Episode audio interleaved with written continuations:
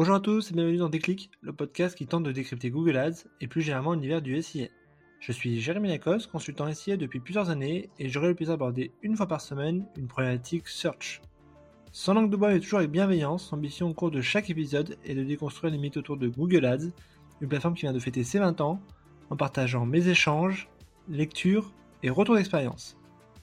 Pour ce 45e épisode, faisons un peu de prospective en essayant de dessiner ensemble les apports ou en tout cas les modifications importantes que vont apporter respectivement ChatGPT et Bard sur la partie SIA.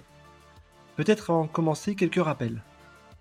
ChatGPT, produit par la société OpenAI, a été lancé auprès du grand public fin 2022 et a connu un succès fulgurant au point que les serveurs ont du mal à encaisser la demande.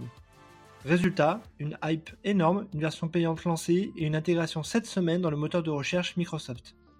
Petit bémol à date, les données sur lesquelles s'appuie l'outil datent de 2021. En réponse à cela, Google a annoncé le lancement de son agent conversationnel intelligent Bard, d'abord accessible uniquement en bêta test.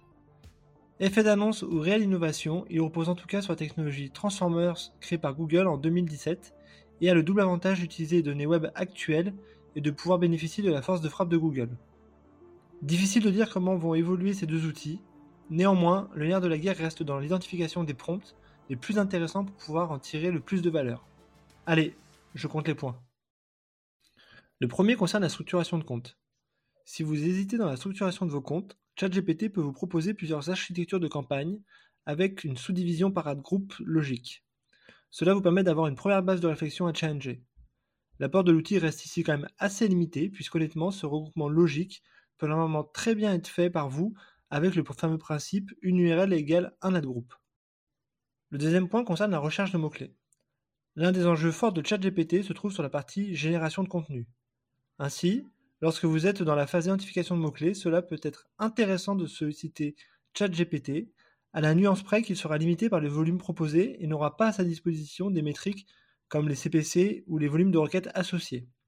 À ce petit jeu, des outils type SEMrush, Google Search Console ou le Keyword Planner restent des leaders. Le troisième point concerne la rédaction des annonces. Depuis trois mois, nous avons tous vu passer des vidéos de ChatGPT en train de générer du contenu à la volée. Si côté SEO, copywriting, rédaction d'email, cela fait véritablement sens, côté SIA, je reste encore un peu sur ma faim. Je trouve qu'à date, le consultant est meilleur sur la rédaction d'annonces, surtout dans un contexte où avec la généralisation de RSA, il n'y a plus qu'une seule annonce par ad groupe. En revanche, l'outil peut être d'une certaine aide pour restreindre la longueur de certains titres, descriptions, ou encore trouver des alternatives, notamment pour Performance Max. Le quatrième point concerne la production créative. ChatGPT ne permet pas à date de générer des assets créatives nativement, et avec l'explosion de Performance Max, nous savons que c'est un enjeu majeur. En revanche, les solutions sœurs existent comme Midjourney ou DALL-E. Il est tout à fait possible de générer des scripts vidéo qui serviront ensuite de documents de base pour la production créative. Le cinquième point concerne l'automatisation. C'est sûrement l'usage le plus bluffant et paradoxalement le moins mis en avant. ChatGPT est capable de générer du code à la volée en fonction d'un besoin métier.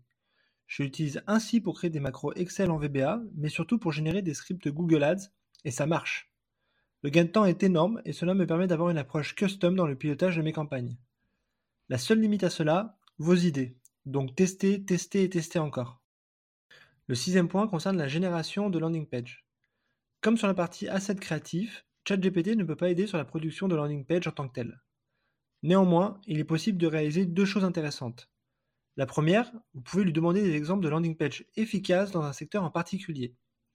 Et la deuxième, il peut vous générer du code à la volée, à copier-coller pour la création d'une landing page. Évidemment, il faudra rajouter une couche de design. Et enfin, le dernier point, la segmentation.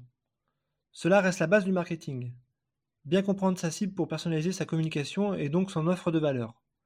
ChatGPT peut vous aider dans l'identification de clusters de ciblage, et ma foi, c'est plutôt bien fait. Si vous lui demandez de définir les cibles de votre produit, il va de lui-même créer deux ou trois catégories de population que vous pourrez ensuite cibler. Au-delà de ces apports à court terme, plusieurs questions restent en suspens. Comment ChatGPT ou Bard vont s'intégrer dans les moteurs de recherche? Seront-ils poussés par exemple en position 0 ou en résultat complémentaire, ou même dans un onglet dédié? Deuxième question, quel va être l'usage ou le taux d'usage? Une fois passé la hype, cela va-t-il devenir un outil grand public ou utilisé à des fins scolaires et professionnelles uniquement? Et enfin, troisième question, à quand la monétisation de l'inventaire de ce type de produit? Un peu comme on attend encore la sponsorisation possible des résultats de l'assistant vocal Google, on risque d'attendre un certain temps celle des chats intelligents. Étant donné qu'ils constituent des moteurs de réponse, souvent uniques, cela peut être compliqué d'y intégrer une approche SIA. Voilà, ce 45e épisode touche déjà à sa fin, j'espère que vous avez eu le déclic. Comme toujours, je suis preneur de vos retours, propositions de sujets en commentaire ou par message privé sur LinkedIn. D'ici là, prenez soin de vous, et si vous me cherchez, vous savez où me trouver, sur Google bien sûr. Allez, à la prochaine